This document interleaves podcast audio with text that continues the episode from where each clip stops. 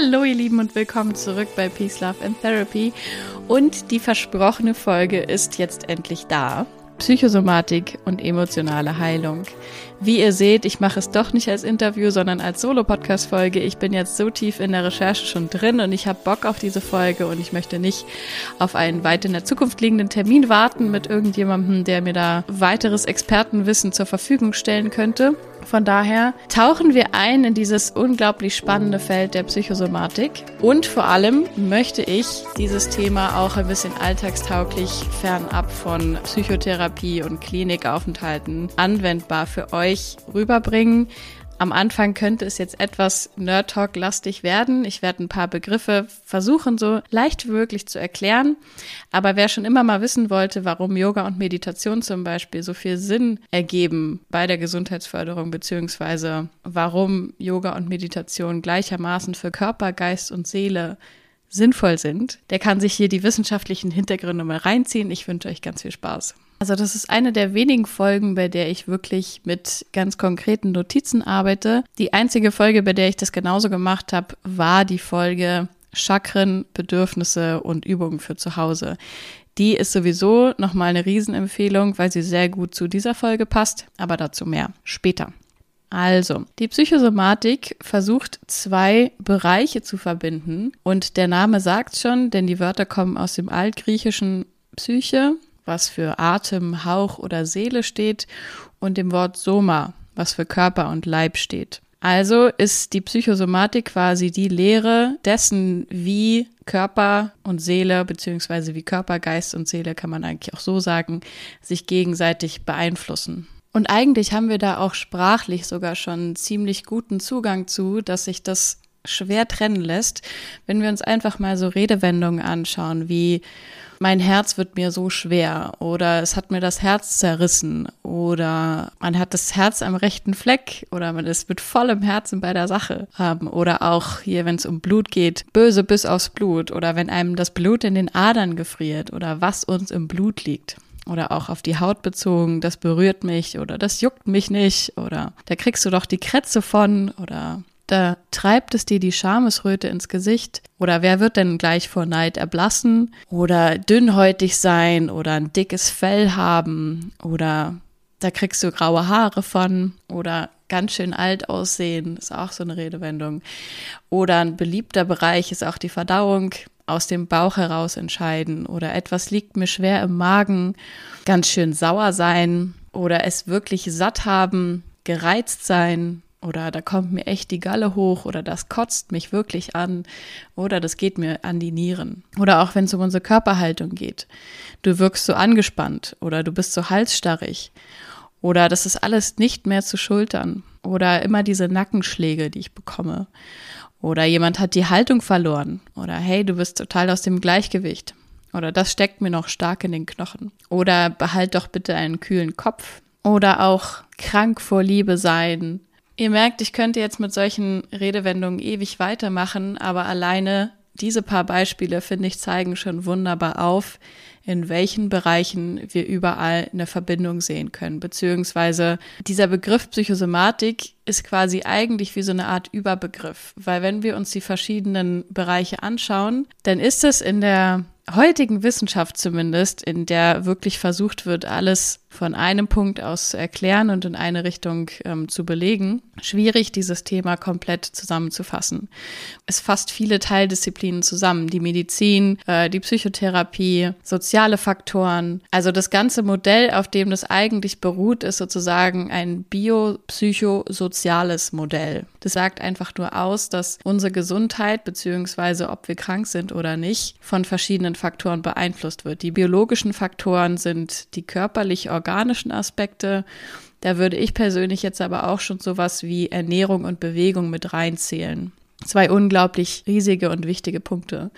Dann die psychologischen Faktoren, quasi neudeutsch das Mindset, äh, mein emotionaler Zustand, meine Verhaltensweisen, meine Reaktionen, vielleicht auch meine Prägungen und Erfahrungen und dann der soziale Aspekt, also meine zwischenmenschlichen Verbindungen, die sozialen Kontakte, der familiäre Hintergrund, ob Konflikte bestehen und generell, wie integriert ich bin in der Gesellschaft, meine Lebensbedingungen. Das sind alles Faktoren, die hier natürlich zusammenkommen, die aus verschiedensten Disziplinen kommen. Und so gibt es eben immer wieder unterschiedliche wissenschaftliche Erkenntnisse. Zum Beispiel hat schon 1950 ein gewisser Franz Alexander die sogenannten Holy Seven beschrieben. Und die Holy Seven waren sozusagen die heiligen sieben Krankheiten, die von ihm in einem Katalog zusammengefasst wurden, in dem er gesagt hat, es gibt spezifische Konflikte, die mit diesen Krankheiten ganz stark in Zusammenhang stehen. Er hat dann allerdings auch noch gesagt, dass jeder, jede dieser Krankheiten irgendwie so einem bestimmten Persönlichkeitstyp entsprechen. Das wurde heute schon wieder alles ad acta gelegt, weil Natürlich, wissenschaftliche Erkenntnisse verändern sich. Aber diese sieben Krankheiten, die finde ich trotzdem ganz spannend, sich die mal anzuschauen. Das ist einmal das Magengeschwür. Da können wir eigentlich alle Krankheiten mit reinzählen, die rund um den Magen sich abspielen. Also nicht nur das Magengeschwür, sondern zum Beispiel auch die Magenschleimhautentzündung. Das finde ich sind so Klassiker in der Psychosomatik. Asthma bronchiale, äh, rheumatoide Arthritis, Neurodermitis, also die Hautkrankheit, da haben wir es wieder mit den ganzen Hautredewendungen. Essentielle Hypertonie, also Bluthochdruck, den man sich nicht anders erklären kann, und die Schilddrüsenüberfunktion und Morbus Crohn, eine chronisch entzündliche Darmerkrankung. Manche Autoren zählen auch Migräne zu den äh, Holy Seven dazu, dann wären es Holy Eight, aber ist ja auch wurscht. Wie gesagt, es war 1950 dass diese Holy Seven einmal zusammengefasst wurden. Vieles von der Theorie wurde schon jetzt widerlegt. Aber ich, ich sag mal so, die Wissenschaft von heute ist ja vielleicht auch nur der Irrtum von morgen. Von daher, wer weiß, äh, was da alles noch an Erkenntnissen dazu kommt. Zum Beispiel streiten sich die Wissenschaftler beim Magengeschwür auch darum, ob es wirklich eine psychosomatische Ursache dort gibt weil später wurde dann nachgewiesen, nee, das liegt an so einem bestimmten Bakterium. Und das verursacht das Magengeschwür. Allerdings nicht alle Menschen, die dieses Bakterium in sich tragen, kriegen auch wirklich ein Magengeschwür. Und dann können wir wieder schauen, was sind die Faktoren, die dann dazu führen, dass es auftritt, was ist quasi der Unterschied zwischen einem Menschen, der dieses Bakterium in sich trägt und ein Magengeschwür bekommt, zu einem Menschen, der das Bakterium in sich trägt und eben kein Magengeschwür bekommt. Ja, ihr merkt schon, an der Stelle wird es ein bisschen kompliziert. Ich werde noch einen Schlenker machen in eine Teildisziplin, die auch mit meinem Heilpraktiker für Psychotherapie zu tun hat. Und danach wird es ein bisschen alltagstauglicher und ein bisschen greifbarer. Also wenn wir uns zum Beispiel die Holy Seven nochmal anschauen, dann wird ja relativ deutlich, dass es in Anführungsstrichen reale körperliche Krankheiten sind. Also ein Magengeschwür kannst du sehen, kannst du beobachten. Neurodermitis kannst du sehen. Und ähm, also was heißt ein Magengeschwür kannst du beobachten, aber du kannst es nachweisen. So meinte ich das. Jetzt gibt es aber auch noch körperliche Beschwerden, bei denen einfach keine organische Ursache gefunden werden kann. Und das wird dann unter somatoformen Störungen zusammengefasst. Diese somatoformen Störungen, die finden sich im ICD-10 wieder. Das ICD-10 ist sozusagen der internationale Katalog der psychischen Erkrankungen, obwohl in Amerika haben sie noch mal ihren eigenen Katalog, aber anyway. Die somatoformen Störungen sind quasi über einen wirklich langen Zeitraum, in der Definition des ICD-10 müssen das mindestens zwei Jahre sein, anhaltende Klagen über verschiedene wechselnde körperliche Symptome. Im ICD-10 müssen es mindestens sechs sein. Also das heißt, dass es verschiedenste Schmerzen geben kann, verschiedenste Probleme im Magen-Darm-Bereich, äh, mit dem Kopf, mit den Gelenken, mit also alles Mögliche, für das aber jeweils nie eine wirklich organische Ursache gefunden werden kann. Wenn es wirklich schon so weit kommt, dass diese Diagnose getroffen wird, das heißt, es müssen ja mindestens schon zwei Jahre zurückliegen, es müssen auch mindestens sechs verschiedene Dinge sein, das ist dann ein bisschen kompliziert, aber wenn wir uns mal vorstellen, überhaupt körperliche Symptome für die keine Ursache gefunden werden kann auf den Messgeräten, die wir so haben heutzutage, dann ist es, wie gesagt, eine somatoforme Störung oder Somatisierungsstörung. Da gibt es dann verschiedene Unterformen noch, damit will ich euch jetzt nicht langweilen. Aber der Bereich fällt eben auch in diese Betrachtungsweise der Psychosomatik mit rein. Also nicht nur körperliche Krankheiten, die was mit der Psyche irgendwie zu tun haben, sondern auch real existierende körperliche Symptome,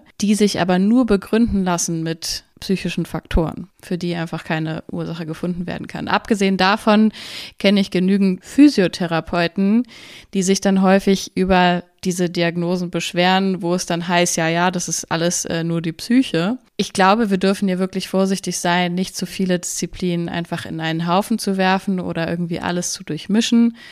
Jeder Mensch ist so individuell und jeder Körper ist so individuell. Das darf sich immer genau angeschaut werden. Und natürlich ist es auch gut, wenn zum Beispiel Physiotherapeuten ihr Werk verstehen und dann Menschen wieder schmerzfrei machen können, die jahrelang von allen anderen Ärzten als ähm, psychosomatisch krank abgestempelt wurden.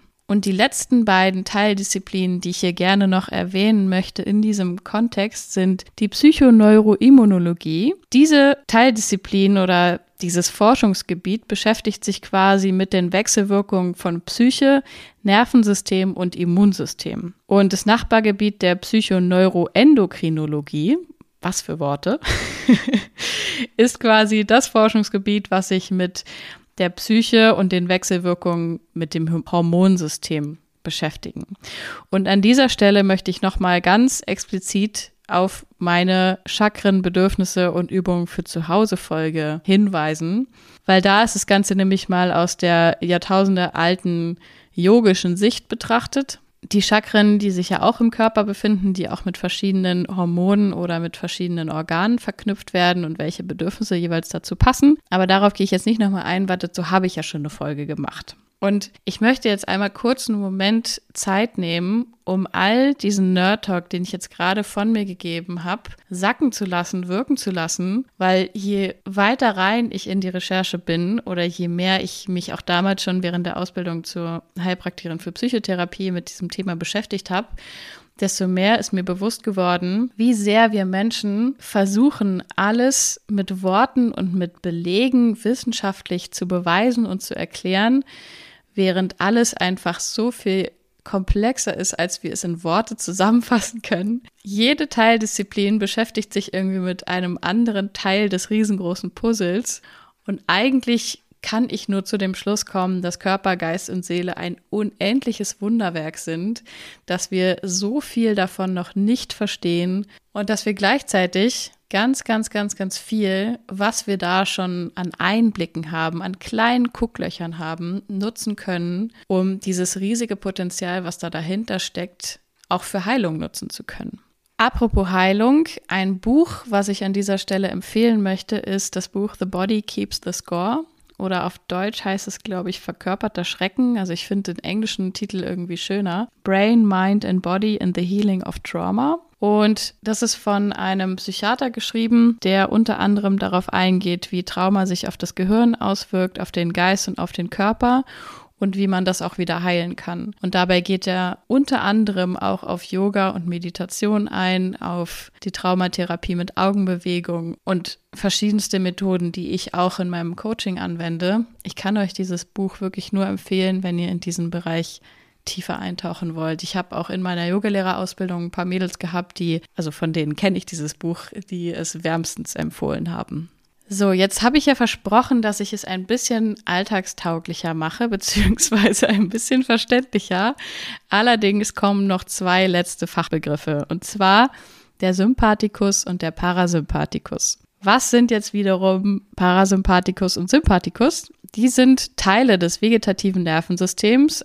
Der Sympathikus ist vor allem in unserem Organismus, in unserem autonomen Nervensystem dafür verantwortlich, dass Aktivität gesteigert wird. Also der bringt unseren Körper und unseren Geist quasi in so eine Fight-or-Flight-Position. Adrenalin schießt hoch, wir sind ganz wachsam, die Aufmerksamkeit ist da, unser Gehirn läuft auf Hochtouren der Status ungefähr. und der Parasympathikus, der ist wiederum der Gegenspieler, der ist für das Gegenteil verantwortlich, für Ruhe, Regeneration, Entspannung und auch zum Beispiel Verdauung. Weil zum Beispiel in Gefahrensituationen, wenn wir jetzt äh, früher vom Säbelzahntiger weggerannt sind, da musste der Körper jetzt nicht an Verdauung denken. Das war dann in dem Moment erstmal ein bisschen irrelevant. Also von daher, der Parasympathikus wird nur aktiv, wenn wir wirklich außer Gefahr sind, wenn der Stress runtergefahren wird, wenn wir uns entspannen können. Und guess what? In diesem Bereich gibt es unendlich viele Methoden, die wir erlernen können, um den Parasympathikus zu aktivieren. Und an der Stelle kommen wir endlich zu den alltagstauglichen Dingen, die wir tun können, bevor es so weit kommt, dass sich auf körperlicher Ebene irgendwas wirklich manifestiert und zu einer Krankheit wird. Wir können nämlich, finde ich, auf alltäglicher Ebene mit so, ja, ich nenne es mal Alltagswehwehchen, finde ich viel, viel, viel, viel achtsamer umgehen. Also bei Kopfschmerzen nicht einfach direkt zur Ibuprofen zu greifen und zu sagen, hey, ich muss jetzt aber produktiv sein oder genau bei, bei jedem Bauchschmerz sofort irgendwie diese, weiß ich nicht, wie die heißen, diese Magenberuhigungstabletten zu nehmen, sondern halt wirklich zu schauen, was könnte denn gerade vielleicht auch quasi die Message in Anführungsstrichen hinter diesem körperlichen Symptom? So viel Ms und Ns in diesen Wörtern. ist ja verwirrend hier. Ja, also was ich sagen wollte, wir können uns, finde ich, bei jedem Signal, was uns unser Körper gibt, fragen, was möchte mir mein Körper damit gerade sagen? Und eben nicht einfach drüber wischen oder es runterregulieren mit Tabletten. Was wir zum Beispiel noch tun können, um den Parasympathikus zu aktivieren, ist eine ganz tiefe Atmung. Wie häufig achten wir eigentlich auf unsere Atmung? Die Atmung ist Teil des autonomen Nervensystems, was genauso wie die Verdauung einfach läuft ohne dass wir aktiv dran denken müssen. Aber in dem Moment, wo wir aktiv an unsere Atmung denken und aktiv da rein fokussieren, wirklich auch aktiv in den Bauch und ins Becken reinatmen, diejenigen von euch, die bei mir im Yogakurs sind, die wissen, wovon ich rede, das zu machen, aktiviert automatisch den Parasympathikus. Und wenn der nicht aktiviert wird, weil wir unter chronischem Stress stehen, dann funktioniert eben auch sowas wie Verdauung zum Beispiel nicht, weil das ist ja alles damit verknüpft. Also Atmung, genauso wie alle anderen Formen von meditativen Achtsamkeitsübungen. Also eine Achtsamkeitsmeditation beim Gehen, beim Spazierengehen oder zu Hause, wo ich mir vielleicht eine geführte Meditation anhöre oder nochmal ganz explizit andere Atemübungen mache, nicht nur einfach in den Bauch zu atmen, sondern wirklich mehr Atemübungen zu machen. All das kann helfen, den Parasympathikus zu aktivieren und damit eben auch präventiv für Körper, Geist und Seele was Gutes zu tun. Das heißt, was nehmen wir hieraus mit? Der Fokus darf auf Ganzheitlichkeit liegen.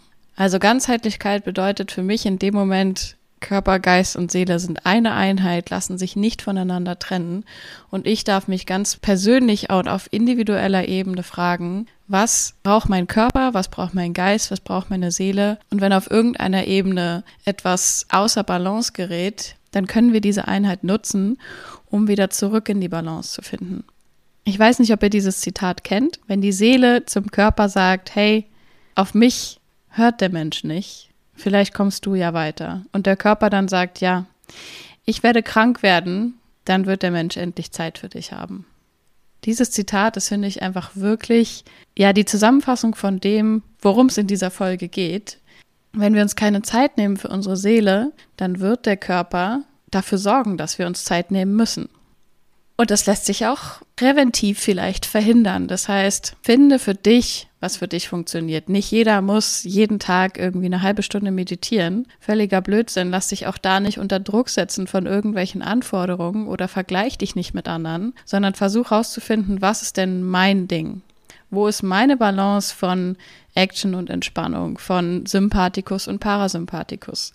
Wie kann ich meinem Körper, meinem Kopf, meiner Seele wie kann ich mir als Einheit was Gutes tun?